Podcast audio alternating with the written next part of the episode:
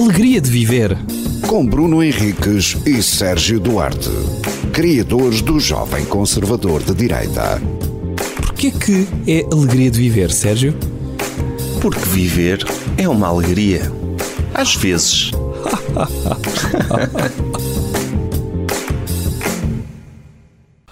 Olá, bem-vindos a um episódio dos Pequenos do Alegria de Viver. Sim. Estás bem, Sérgio? Vai sim. Estás com alegria de viver, já não te pergunto há muito tempo. Pá, sim. Dentro de- das limitações da Zero- sociedade atual. De zero a pessoa que poderia fazer um programa de rádio da manhã, em que escala é que te colocarias? Dois. Quer dizer, o, o- isso. É aquele nível estratosférico de alegria, sabes? Que as pessoas estão às 7 da manhã a rir-se. Opa, já alguma vez te aconteceu tu metes o tacho ao lume e. Epá, e não ligas o gás? E acontece muitas vezes! e ficam a rir-se Isso é- disto horas. É um trabalho muito difícil esse. É, Eu. mas não parece. ma- Mas é.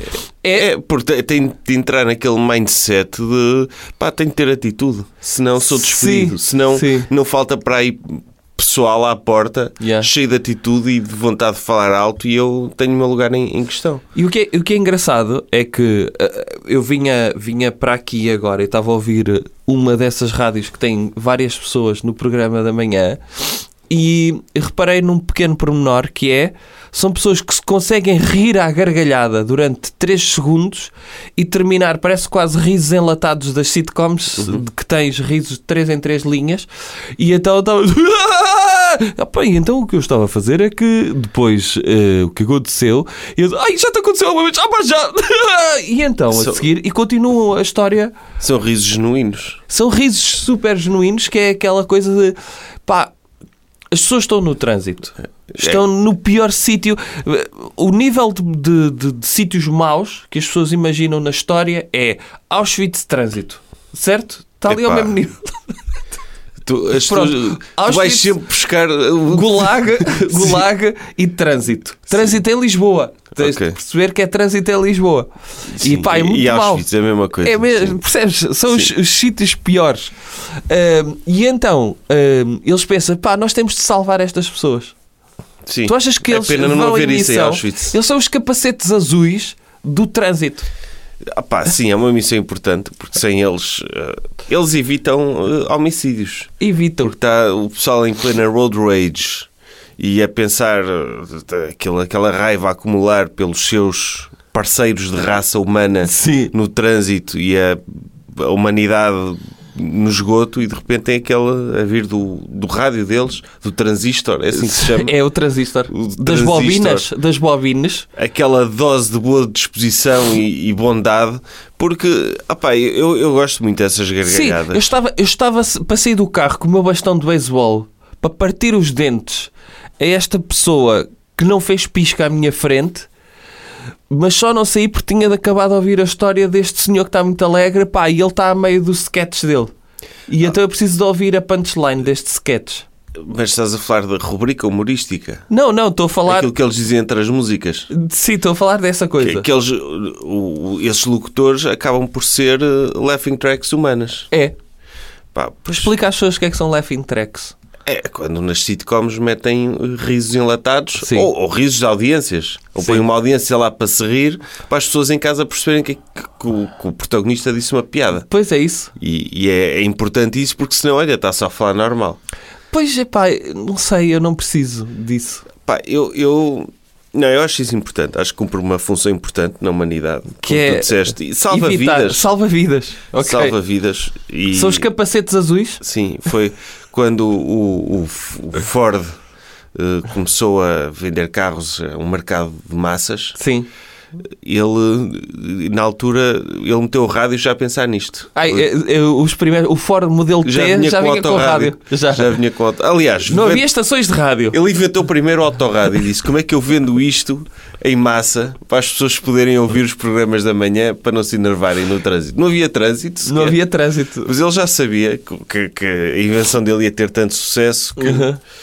E era um indivíduo forte, ele era, tinha simpatias, era antissemita, Era. tinha simpatias nazis, por isso ele sabia a maldade a que as pessoas podiam chegar, porque Sim. ele próprio tinha Aliás, dentro dele. não há nazismo, não há nazismo nos Estados Unidos porque as pessoas tinham autorrádio no carro. Tinha é autorrádio, tinha, podiam ouvir as músicas paródia, podiam ouvir as músicas de Natal. É pá, eu ouvi podiam- uma ontem. Sim, Ouviste? Há várias, há várias, pelos vistos, as rádios todas competem umas com as outras para, que- para ver quem é que tem a melhor música paródia. E eu ouvi uma dessas e posso dizer que tive tendências homicidas. Opa, eu não foi uma de Natal, mas um, um, pá, um familiar boomer eh, mostrou-me, fez questão de mostrar uma, uma música paródia de, de um tema político, uma coisa satírica, como Aham. quem diz, "Epá, olha, é da tua área. É da tua área, sim.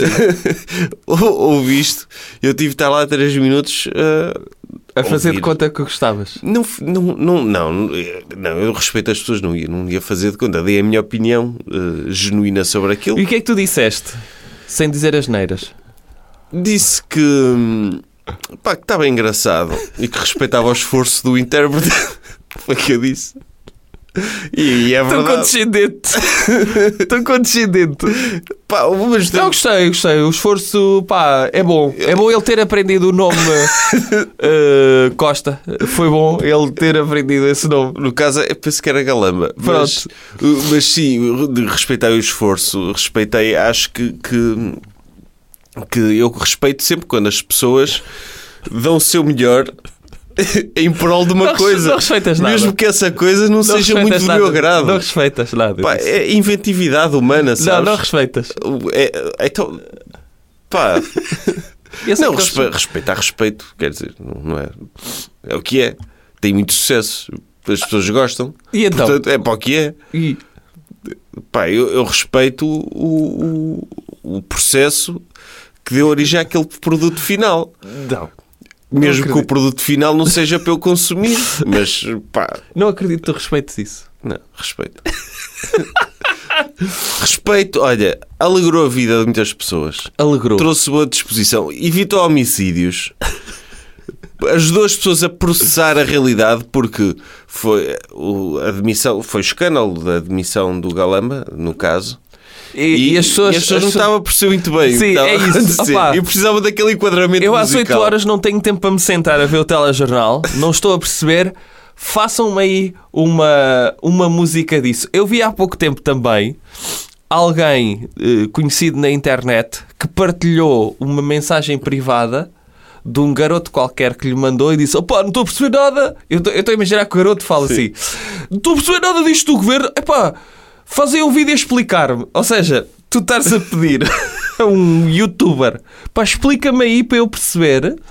Ahm, pronto, epá, deixa, é, é, no fundo o que tu estás a dizer é Mas essa mensagem foi enviada a um youtuber eh, foi de um miúdo que queria, pá, estava perdido no mundo. Estou perdido, não estou a entender E- o, o que o cabeçudo do José Rodrigues Santos está a dizer. Eu não entendo porque não tem cortes.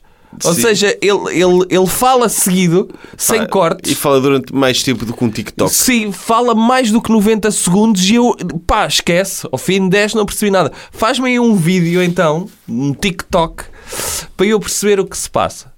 E eu, E ele, e ele fez um vídeo, pá, não para aquela pessoa, mas para todas as pessoas pá, se entenderem. aquela pessoa tinha essa necessidade, Pá, muita gente ele, havia ele- ele era o representante de milhares. Sim. E tenho a certeza que informou muita gente e trouxe muito boa disposição. Informou, porque a melhor forma de tu perceberes é, por exemplo, o teorema de Pitágoras. Tu poderias saber que o teorema de Pitágoras era a soma dos quadrados dos, ca- dos catetos é igual ao quadrado da hipotenusa. Sim. E Mas isto é o que quer que conceito- seja que isso o- signifique. O, que- o que quer que seja assim. Agora, como é que tu precisas de saber? É teres de ter uma comparação. Imagina que os catetos, pá, é como uma família que não sei o quê. E o que eu vi nesse vídeo foi comparações. Incomparáveis. Tipo, Imagina que a tua mãe, Aham. eh, te- tu foste à carteira da tua, da tua mãe, roubaste dinheiro. Sim. É tipo isso. sim. É, mas que depois não explicava o que é que era o teorema de Não, Pitágoras. era, era só alegoria. Era só a alegoria. A alegoria para, ok, trocar aquilo por ter, mas pelo menos ajudou o rapaz a posicionar-se. Ajudou, ajudou. Pá, É perceber. Eu, eu acho isso importante. Achas? Essa inventividade é importante, sim, não sim, é? acho que a humanidade Aham, precisa eu sei disso. que sim. E, e ainda bem que os carros vêm com autorrádio, ainda bem. Ainda tem, tu estás a olhar, nós.